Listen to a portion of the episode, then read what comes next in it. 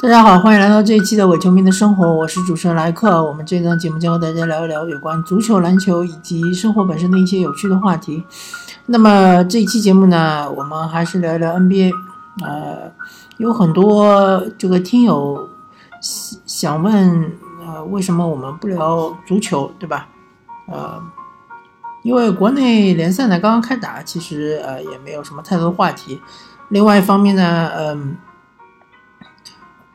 欧洲五大联赛呢，其实悬念已经不太大了，对吧？呃，我们都知道，比如说英超曼城没有悬念，意甲呃拜仁，对吧？呃，比如说呃说错了，德甲是拜仁，对吧？意甲嘛，尤文图斯现在领先两分，但是尤文图斯底蕴，而且尤文图斯好像已经十二连胜了啊，感觉这个基本上也悬念不大。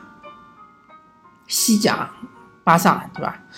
所以说到之后，如果呃欧冠八进四之后呢，比赛开打了，我们再稍微聊一聊，欧冠还是有点看头的。那么 NBA 呢，呃，我们这一期我们聊一聊东西部前二的球队。呃，首先西部的话，现在呃第一名是火箭，第二名是勇士，第一名火箭领先勇士三个胜场。然后最后剩下的比赛大概还有十二场左右，呃，基本上这个排名应该是已经定下来了，应该不会有太大的变化变数。那么为什么今年火箭能够达到这个联盟第一的战绩呢？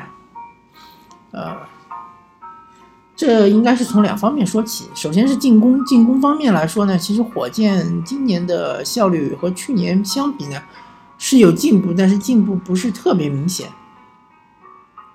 呃，因为去年火箭的打法和今年的打法是区别不大，但是就是有一点，就是因为火箭来了克里斯保罗，来了克里斯保罗之后呢，就能保证全场四十八分钟都有一个超级空位在场上，能够梳理球队的进攻。所以说呢，呃，今年遇到一些困难的时时期。我困难的情况呢，呃，有保罗在的话，不太容易崩盘。那么从防守上来说，今年其实要远远好于去年，对吧？这就是为什么今年同一时期要比去年赢多赢将近十场比赛。呃，防守之所以好于去年，是因为去年的防守体系是建立在像贝弗利，啊，再包括今年同样也在的阿里扎，啊。还有护框的卡佩拉，这样三个球员的身上，嗯，然后今年的话就不一样了。今年侧翼有非常雄厚的防守实力，对吧？有姆巴佩，有有巴莫特，姆巴莫特有这个皮奇塔克，啊，有阿里扎，对吧？呃啊，当然去年的后卫埃里克戈登也是一个防守不错的球员，呃，但是由于第六人。呃，埃里克·戈登和路易斯·威廉姆斯都需要分担一定的上场时间，所以说路威的防守相对来说是比较弱一点。呃，所以今年他的后卫线有戈登，有保罗，对吧？保罗的防守，呃，虽然说这个贝弗利去年是进入了防守一阵，但是不管怎么说，保罗的防守还是强于贝弗利的，因为贝弗利他没有办法防呃被打，对吧？像利文斯的这种被吃费贝弗利，是吃一个准一个的，因为贝弗利是毕竟他的体重是偏轻，虽然说他的这种呃纠缠式的这种防守方式啊，撕咬式的防守方式对付一些一般的空位来说是非常有效的，但是如果错位的话，他基本上就很难起到效果。而保罗就不一样，呃，所以这就是更加体现出现在的这个火箭的防守策略，就是无限换防。呃，然后今年卡佩拉的护框以及大防小的能力也是得到了一定的提高，再加上呃安德森逐渐逐渐的被从这个主力阵容拿到替补，所以说呢，呃，整体来说火箭的防守是比起去年是有一个很高的一个提升。那么金州勇士，对吧？呃，这个。赛季的常规赛应该说打得非常的不顺利，呃，因为呃不停的有这个球员，嗯，呃受伤，对吧？他们的 F 四，格林是伤的少一点，然后克雷汤姆森也还好，主要就是库里他伤的时间比较长，今年一共伤了四四次，好像是脚踝受伤，呃，然后就是杜兰特，杜兰特好像也是经过两次伤停，啊，时间多也是比较长的。那么这就导致他今年这个常规赛的冠军基本上是没什么机会了，没什么希望了。呃，但是他好像还是能够拿到六十胜，这就是嗯球队的底蕴，球队的实力，对吧？瘦死骆驼比马大。那么大家其实并不关注金州勇士他在常规赛的表现究竟如何，他们大家关注的是他们的季后赛到底如何，因为今年。不管从任何角度来说，西部的呃前八的争夺以及西部季后赛的球队的实力都是非常非常的强的，呃，比去年要强得多。我可以说，像去年呃西部第八的波特兰开拓者，呃，他因为是呃努尔基奇受伤嘛，所以说根本就没有任何的竞争力，是被金州勇士轻松的横扫。而今年的波特兰开拓者，你看他现在已经处于西部第三了，对吧？而且他今年的呃防守是处于全联盟的前十位这样的水准，而他的进攻根本不用担心，对吧？呃，后场双枪利拉德和 CJ 迈尔斯，还有包括他的一干三 D 球员，对吧？哈克里斯，呃，这个呃阿米姆，呃，还有包括他的这个呃替补的。核心埃文斯特纳，对吧？啊，都是非常强的球员，而且今年的状态都是非常不错。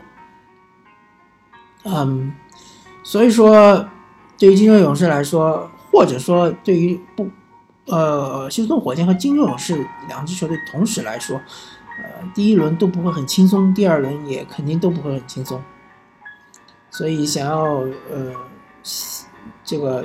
共聚想要在西决相聚的话，其实还是没有想象中这么简单。那么东部呢？现在的情况就是说，多伦多猛龙应该已经锁定了东部第一，而且他像呃冲击联盟第二的战绩在进行，在这个进行冲击，等于是相当于呃金州勇士他的现在的这个呃战绩，因为他离金州勇士也不是很远，好像是。一个到两个胜场吧。